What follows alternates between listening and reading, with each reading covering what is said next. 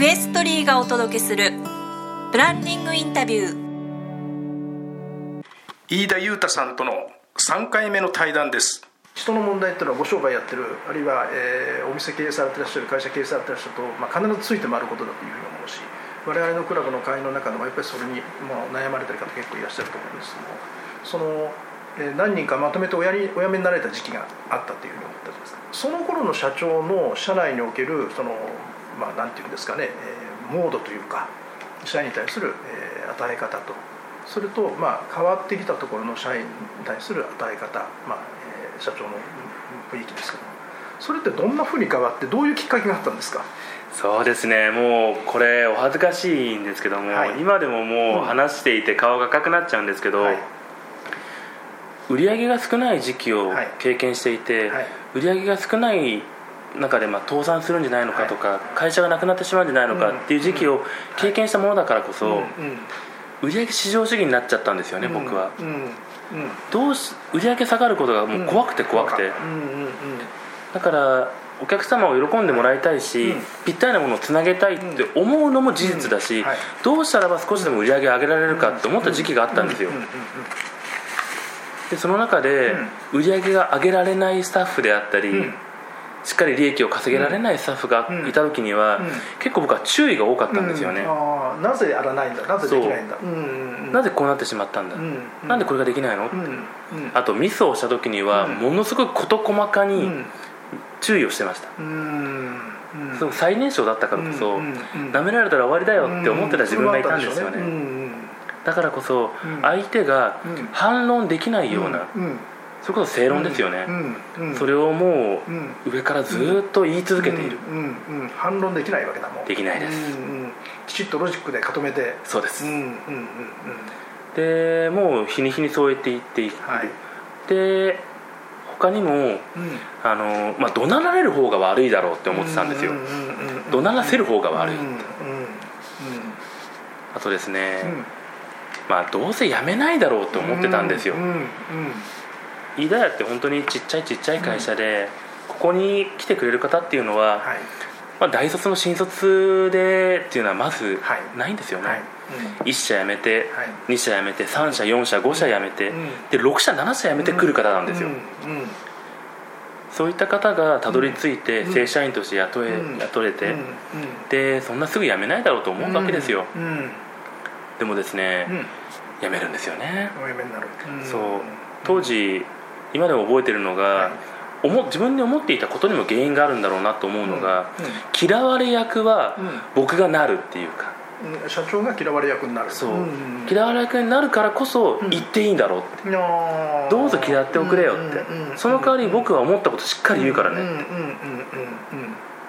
正論を吐きまくって、正論吐きまくって、みんな萎縮して、ただ、お客様はどんどん来るわけですよ、売り上げがどんどん上がってくるんですよ、売り上げ上がれば利益もかさんでくるんですよ、で僕いい会社の条件って4つぐらいあるのかなと思ってて、まず給料が高いこと、で休みが多いこと。休み多い、で福利厚生がしっかりすること、でその会社に勤めていることが恥ずかしくないこと、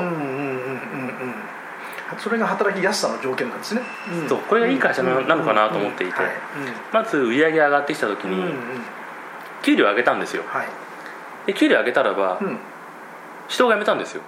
ちょっと待ってください。給料は良くなった、はい、それでもお辞めになれるんですか？そうなんですよ、うんうんうんうん、で、うん、休み増やしたんですよ、はい、完全週休2日制にして、今までは週1回休みがあってプラスアルファあるかないかぐらいの、有給もしっかり取ってくれって伝えて、ありがたい話ですね。そうなんですよ、で休み増やしたらどうなったかっていうと、人が辞めたんですよ、うん、あれ？うん、で3つ目の福利厚生増やしたんですよ、はい、なかったんですよ、もう好きな本買っていいよ、はい、自分の教育のために買っていいよ、でどっか行くんだったらばうち補助するからね、研修費うちが補助するから、福利厚生増やしたんですよ、そしたらば人が辞めたんですよ、で最後に名声ですね、ここで働いていることが恥ずかしくない、いろんなメディアに出させてもらったんですよね、でいろんな本とか、ラジオもそうだし、出られました。飯田屋さんってすごく盛り上がってる店なんだね、いい会社だねって、マツコさんのテレビの番組出られましたね。させてもらいます、見ましたね、はい、そういっただんだん認知度が上がっていく、働いていることが恥ずかしくなくなってくる、になった時に人が辞めたんですよね、なんでだろうって、である日、急にですねもう集団で、もう辞めるからって、あのね、その時の当時の営業課長を含む、まあ、半数ぐらいのメンバーから一斉に辞めさせてくれっていう言葉をもらって、それはショックだったでしょう。そうですね。ただ、最初は分かってなかったんですよ、だってみんな、揃いも揃って家族の体調悪くなっちゃうんですよ、いやすいませんって実家の母がちょっと体調を崩しまして介護しなきゃいけないんで辞めさせてもらいます。すごい心配になって「あお母さん大丈夫?」って「分かりました」ってそれは言ってあげなきゃいけないですね。でその次の人が「実は」って実家の母が体調悪くなりまして辞めさせてもらいたいんですって。あそうなんだって。まあそれはしょうがないですねってでその次の人もですね、いや実家の母が体調悪くなりまして、ここら辺だんだんなんか、お母さんみんな体調悪くなっちゃうんだなと思って、でその次の人もやっぱそう言って、ただ一人だけですね、その人が言ってくれたんですよ、私は、あなたと働きたくないからやめますこれはすごいパンチだな。うんその人だけでしたね、まあ、他の方ももちろんそういった事情だったのかもしれないですけどもその人が僕に気づかせてくれたというかそんな状況だったんだって。給料をね増やして休み増やして福利厚生増やして会社を知ってもらってそれでいい会社と思ってたんですよ、はい。会社の業績も上がっていったわけですねその時期になるとね、でも実際には、あなたと働きたくないから辞めますっていう、うん。うん。これはパンチ効きましたね,、強烈ですね。あのえーまあ、どの経営者も似たり寄ったりの経験は多分あると思うんですけどもなかなかそれは結構傷になったりとかあるいは何とか忘れようとかしようと思うんですけども所長はそれはどういうふうに変えられてきたんですか？そうですね、うん、実際に変えられなかったですね、変えられなかった、最初、もう全然、やめていく人間が悪いと思ってたんですよ。ついてこれないんだからって、はい、脱落してるわけですね。そう、うんうん、むしろあいつらが悪いんだって、悪くないこっちはって、はい。ただ、その世間では、い。いお店だっていう形でお客様がもういっぱい来るんですよ、来てくれるんですよ、いい接客を求めて、いい料理道具の提案を求めて、ただ半数に一気にやめられちゃうんで、もう物理的に話せる人間がいないんですよ、そうかそうか。なんだこんなこの程度かって、もう言われましたし、この声聞きましたし、なんだ人全然いねえじゃねえかって、選べねえよこんないっぱいあったら、どんどんどんどんクレームもそうだし、評判も落ちてくるし、ででもお客様はやっぱどんどんやっぱいらっしゃってくれるんですよ、最初売り上げが少なくなって会社倒産するかなって思ったんですね、ただ今度はお客様が増えすぎて今度は倒産するかなっていう過去だったら信じられないような気持ちになって。で実際お客様はご家庭の方も増えてたんですよ、ただプロの方も依然として多くて、飲食店の開業なんかのお手伝いをすることは多いんですよね。飲食店が開業する時ってグランドオープンを控えた、まあ、あの仕込み作業があるんですよ、大体1週間ぐらいいろんな食材を切ったり、道具をどこの場所に置くかとか決めたりとか、なので、まあ、1週間前ぐらいのこの日に納品してねって言われるんですよ、ただ人がいなすぎて納品できないんですよ。それは大変だ、うん、だから店終わった後に、もうちっちゃいバンに商品乗っけて、今日2店舗回ろうって、店閉めてから車で行くんですよ、で9時に着いて納品終わって、その次のところが11時ぐらいに納品終わって、で1店舗目から電話かかってくるんですよ「すいません」ってあれないんだけどって、ああ足りてないんだ。入ってないんだ、僕自身もいろんなところに昼仕事して夜また仕事して、店帰ったらばもう深夜もあるんですよね、それが毎日続く中でだんだん頭がぼーっとしてくるんですよ、でケアレスミスを起こし合いまくるんですよね、ああダメだこれ忘れてきたわあそこ置きっぱなしだったとか。あこれ伝票忘れてきてるよとかたびたびそれが重なってだんだん体壊れてくるんですよね、もう毎日のように微熱が続いて、うん。食欲もなくなって、うん。食べられなくなるんですよ、うん。入っていかない。入っていかないんですよ、うん。夜眠れなくて、うん。で眠ろうとしても、ん。些細な音で起きちゃうんですよ、うん。って言って、うんああもうどうしたらいいのかなっていう時に、うん。母親がうん。ちょっとある勉強会行っておいでよって言って、休みと思って、うん。あんたすごい顔してるわよっていうので、はい。で、まあ、僕マーケティング系のセミナーは大好きだったんですよ、ナンバーワンベンツのディーラーが教えるうん。クロージングのコツとか、SNS を使った集客術とか、はい24時間で覚えられる何々術とかはい。大好きだったんですよ、うんうん。でもその母親が勧めてくれる勉強会が、うん。輝く組織を作るっていう、うん輝く組織を作る。はい。ちょっとふわっとした、ふわっとした内容で。うんはい。でもそこうんにうん。3人目の神様がいたんですね。神様いらっしゃったんですか？そうなんですよ。でその勉強会に参加させてもらって、はい。その言われたのが、うん社長の本当の仕事って何かなって。うん。うん。そう。社長の仕事は僕会社を潰さないことと思っていたし、うん。売り上げを上げることと思っていたし、その自分自身が偉くなること名声を得ることだと思ってたんですよ、うん。その時に言われたのが「人辞めませんか?」って、うん。あなたの会社人辞め辞めませんか?」おーズバリ言われたわけですね。辞めるなと思って、社長の本当の仕事はもしかしたらばこういうことかもしれないなって言われたのがその社員の幸せのために働くことなんじゃないですかって。僕自身社員を不幸にさせてやろうと思って働いたことなんかないんですよ。なんなら喜んでもらいたいなと思ったことはいっぱいあるんですよ。給料もやめましたしね。休日も増やしたし福利コースも充実させた。全部良くなってほしいという思いですよね。うん。でも社員を幸せにしようと思って働いたことはなかったんですよ、うん。うん条件を良くしようとは思ったわけですね。そうですね、うん。でもそれも条件よくして、僕すごいだろうっていうか、うんうんうんきっとその反面あったんですよ、うんそういうことが。なるほどうん、それが伝わってたわけ。そうですね。きっと分かってたと思います、うんうん。だからあなたとは働きたくないって言葉を引き出してしまった、うんあなたはうん。自分に指が向いてないですねっていうふうなことを言われるんですよ、うん。意味が分からなくて、うんでそのセミナーの中もうこの答えが出ないんですよ。はい。なんであなたは自分あの自分に指が向いてないですねって言われたか分かんないんですよ、うん。でもそのと帰って店に帰ってはい。社員を怒るんですよ。うん。なんでこんなことできないんですかって、うん。うん。あれって今うん。指が社員に向いてると思って、うん。あれ指だと思って。うん。その時気づくんですよね、うん。あそっかと思ったのが、うんミスを起こしたくてミスを起こす社員なんかいないんですよね、でもミスを起こしたくない社員がミスが起きてしまう現場があるんですよ、じゃあその現場の責任者は誰かって言った時に、うん。やっと自分に指が向くんですよ、指は自分の方に向くわけですね。うん。辞めた社員がいっぱいいたんですよ、うん。で辞めたくてこの店に入ってくる社員なんか一人もいないんですよ、この店に入ってくる時に、よし辞めるぞって言って入社しないんですよみんな。ね。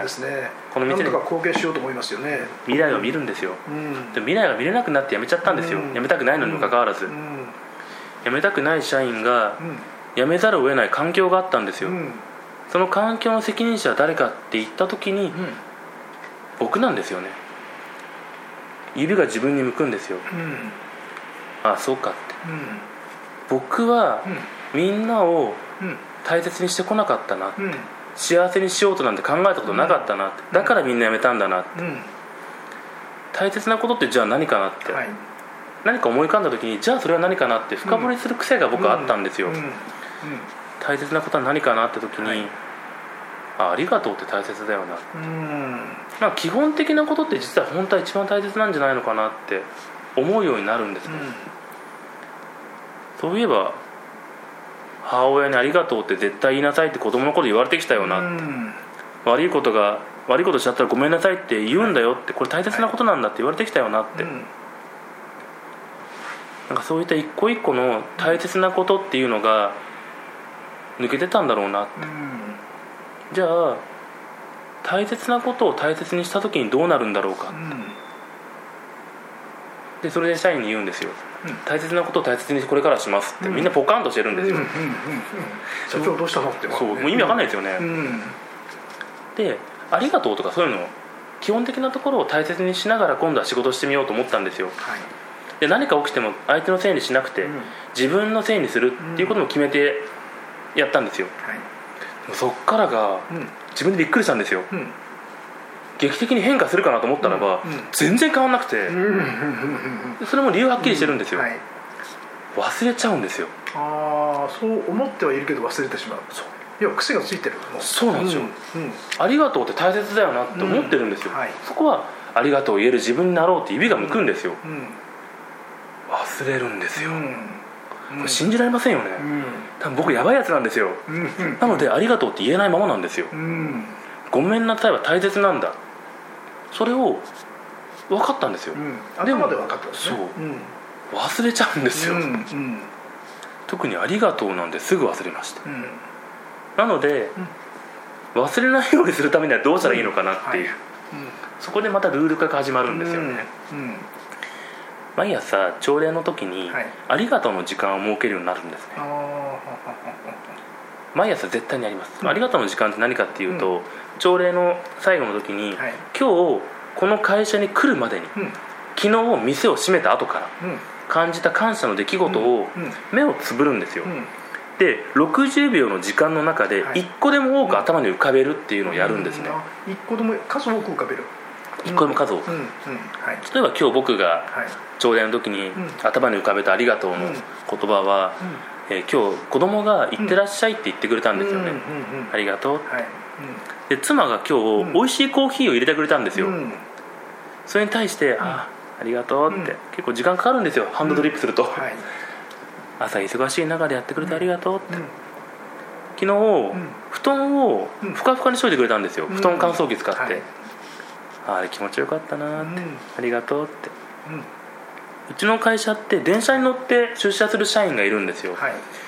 電車動いてくれてありがとうって。ああそうかそうか。うん満員電車できっと来てるんですよ、うん。満員の中来てくれてありがとうって、うん。で朝今日、はい。うちの店の前が、うん。多分誰か掃除してくれてたんですよ、最近ねよくあるんですよ、ううんちの倉庫の前が掃除してあるとか、ううんちの会社の前が掃除してあるとか、うん。誰かやってくれたんだなって、うんありがとう。うんなんか一個一個そうやって思い浮かべてくると、今60秒の時間が全く足りないんですよ、ああもう噛んでくるわけですねたくさんね。うんうんうん。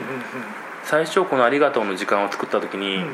みんな目をつぶるってさっき言ったじゃないですか、僕だけ目開いちゃうんですよ、うん20秒ぐらいで。分かんないんですよ。皆さんは一生懸命考えてる思い出そうとしてる、うん、社長目は開いちゃしまう、どれだけ自分がうん。日々のことを当たり前と思っていたのかってうん。今でもうん自分の教訓にしてるんですけども、うん。でも朝60秒やっても僕忘れちゃうんですよ、なので終例でももう1回60秒ありがとうの時間を設けます。うん。でさらにもう1回、うん。その日にあった一番のありがとうの出来事をみんなで発表し合ってから終わるんですね。うそれは一つ。一つです。こんな形にうん。うん「ありがとう大切なことは大切だ、ありがとうは大切だ」うん。じゃあそれをルール作りしよう、他にも、まあ、生産性は大事だよね、うん。じゃあ生産性って何かなって考えた時に、うん。一人一人のモチベーションなんですよね、うんじゃあモチベーションを保つためにはうん。何ができるかなって、まあ、これまたぜひねあの、本読んでいただいたりとか、はい。あの話聞いてもらえたらと思うんですけども、一個一個ルール化して仕組み化していくと自分自身が忘れなかったんですよ。そうかそうか。頭では分かってるけれども、えー忘れてしまうそれがルール化仕組み化していくとやっぱりそれが入ってくるわけですね。うん。仏の顔は2万回っていうのが。普通は仏の皮二度ないよって話なんだけども。そうなんですよね、うんうん。よく、まあ、あの素晴らしい仏様で3回まで許してくれるとかってあると思うんですけども、はいはい。同じことね、あの人って聞きたくないっていうのがあると思うんですよね、うちあの2万回ルールっていうのがあって、あの同じことをうち2万回まで聞けるんですよ聞いても嫌がられない？2万回まで聞いても絶対怒るなっていううん。鉄壁なルールがあって、うん。これも僕のその大切なことを大切にするっていうルールが根底にあって、うん。お客様を大切にしたいんですよ。うん。でもたまにお客様よりも売り上げを大切にししてしまう自分がいたんですよね、それを社員になんか強要してしまう自分がいたというか、その時には僕は忘れちゃうんだな、うん。じゃあそれを忘れないためにどうしたらいいかな、うん。それの一つが1個2万回ルールで、はい。同じことを2回聞きたい大人なんかいないじゃないですか。うんうんうんうん二十歳超えて大人になって 2, 万2回聞いたらば怒られるってことも分かるんですよ、うん恥ずかしいと思うしね。う。んうんでも聞かなきゃいけないから聞くんですよ、うんそれに対して僕は怒っていたんですよね、うん。なんだよって感じが出るわけだ。う。んなんで同じこと聞くんだよ、うんうんでもよく考えてみたらば、2回聞かなきゃいけないっていうのを、うん。の時って、うん。結構大事なことな気がしません、そうですね。お客様関わっているとかのことっていくらでもあるんですよ、お客様大切なんだよって言いながら、はい。同じことを2回聞くなってなんか矛盾してますね。矛盾してるんですよね、しかも、うん。聞いた側だけに責任があるかっていうとそうじゃないと思うんですよ、うん伝えた側にも同じぐらい責任があると思うんですよね、うん2回聞かせるような説明したんじゃないかっていう,、だからルール化しました、2万回ルール。これもね僕が好きなルール。うんなるほど。はい。そういうふうにおやりになられていってルール化して社内を変わって、えっと、社員さん変わってきましたか？社内は。変わってきましたね、うん。社長自身もやっぱり変わられた。か僕も少し変わったって言ってもらえるようになりましたね、うんまあ今あれですよね。えっ、と飯田屋さんこれで今年創業何年になりますかね？今年ですね107年目でもうちょっとで107年ですかねうん108年109年というふうに。うん。えっと社長で、えー、6代目？はい僕で6代目です。6代目ですね、まあ、こうやってね107年年数を重ねてきて6代重ねてきてでまだまだお若いんでこれから、えーいろんなことをやりになっていきたいというお気持ちがあると思いますけども何か今考えていることで、まあ、近くても遠くても構わないんですけどもこんなことをやってみたいとかあるいはもしかしたらこれが自分たちの残る道ではないかそんなところって何か思ってらっしゃることありますか？そうですね。僕これ最近すっごい考えるテーマで、はいはい。食はうん。人の人生を救うと思っているんですね、はい。食べた時に美味しいっていう笑顔、うん。幸せだなって思う気持ち、人間が80年間生きたらば、はい。食の回数って8万7600回らしいんですよ、はい3食かけるはい。365日かける80年。うん。それぐらい連続性を持った幸せのチャンスっうん。て食しかないんですよね、うん。だから食は人の幸せをうん。作り出して人を救う道具、人を救う。うん。でも僕これをうん。料理道具でうん。人の幸せを作り出したい。まあ料理道具でそういえばん。世界を救いたいんですよね、うん。うんちょっと大きなテーマになってきましたね、うん。いやいやいや。まあねその8万回以上の料理というのは何かしらの道具があって作られてるわけですからね、はい。うん。うん。料理人ってうん。僕も料理するんですよ。はい。だから分かるんですけども、うん。ちょっと可愛いやつなんですよ。うんうんうん。しかもちょっと単純なところがあるんですよ、はい。すごく愛すべき存在なんですね、うん。で自分にぴったりの料理道具を手に入れると、うん。テンション上がっちゃうんですよ。なるほど。ああ分かるななんかな。うん。テンション上がっちゃって、うん。例えば新しい自分にぴったりの包丁を手に入れると、はい。ちょっと綺麗に切ってみるんですよ、ちょっと揃えて切ってみるんですよね、自分にぴったりのうん。測る道具を手に入れたらば、うん今日はちょっとしっかり測ってみようかしら、うんうんうん。使いたくなるんですよ、うん。むしろもしかしたらあれですよね。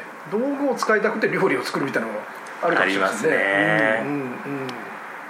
たった一手間で料理って全然別のものに化けちゃうんですよね、ものすごい美味しい料理に変わっちゃうんですよ、うん。ということはあれですかね、えー、と飯田屋さんっていう会社は料理道具を、うん販売してる会社ですけども実は8万回以上の幸せを、えーその先には作ってるという、そんなふうに理解してもよろしいですかねお願いしたいですね、うんうん僕たちが進むべき方向っていうのは、うん。料理道具をもとにしてどんどん喜びをうん。作り出していく、うん、あれですかあのこれはどんなふうにお答えになるか分かりませんけどももしかしたらご自分で飲食店をおやりになったりとかそんな発想ってのはもしかしたら延長線の中にありますか、そうですね、うん。今あの僕たちははい。もともとは料理道具のうん。小売業とか、うん料理道具のはい。卸売業って呼ばれてました、はい。でも自分たちのなりわいをうん。今喜ばせ業っていうふうに定義してます、はい。うん。人を喜ばせるのが得意な集団である、うん。でその今うん。うん最も得意なのがうん。料理道具を使って人を喜ばせるのが得意なのがうん。飯田屋なんですよね、うん。だからもしかしたら来年にはうん。飲食業やってるかもしれないし、うん。少し先にはホテル業やってるかもしれないし、それを根っこにあるのは喜ばせ業なんですね。そうです。うん、そこに外れないことであればカテゴリーは広がっていく可能性はあるわけです、ね、あります。うん、はい、素晴らしいな。